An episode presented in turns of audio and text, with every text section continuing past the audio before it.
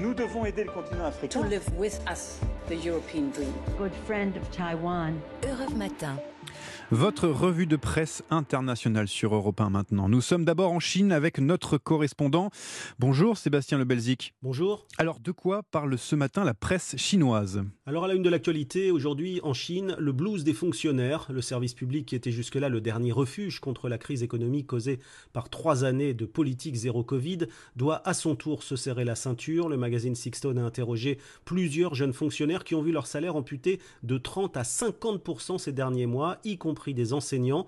Le magazine économique Caixin nous explique que les caisses sont vides, surtout celles des administrations provinciales dont les revenus ont chuté de moitié depuis le début de l'année.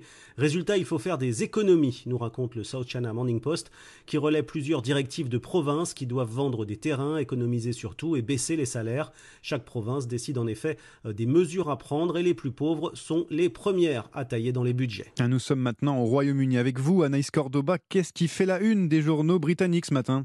Eh bien, la presse britannique revient sur l'abandon d'un projet de nouveau yacht royal destiné à remplacer le Britannia très cher au cœur d'Elisabeth II et démantelé en 1997.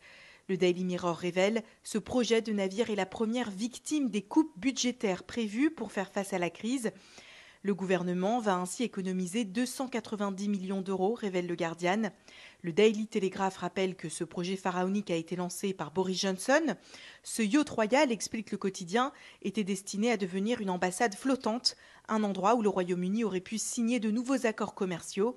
À la place, révèle le Daily Mail, le gouvernement va commander de nouveaux bateaux espions pour la Royal Navy dans le contexte de la guerre en Ukraine. Dernière étape ce matin, la Belgique avec Laura van Lerberg. Laura, les gros titres de la presse belge ce matin une grande partie du pays paralysée aujourd'hui lors d'une grève générale. C'est le titre du journal La Libre Belgique. Vol annulé, trains supprimés, supermarchés fermés ou encore service minimum dans les hôpitaux. La Belgique va se croiser les bras et filtrer l'accès aux entreprises avec une seule revendication, l'amélioration du pouvoir d'achat, peut-on lire dans le quotidien le soir.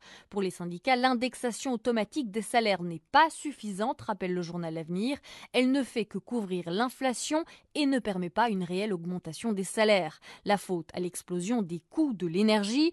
Patrons et syndicats s'affrontent sur ce sujet, mais si rien ne vient, la grève générale pourrait n'être que le début. Un premier acte où grondera la colère des figurants sous les fenêtres du gouvernement, conclut le journal Le Soir. Merci Laura Van Lerberg. Merci à nos correspondants pour cette revue de presse internationale.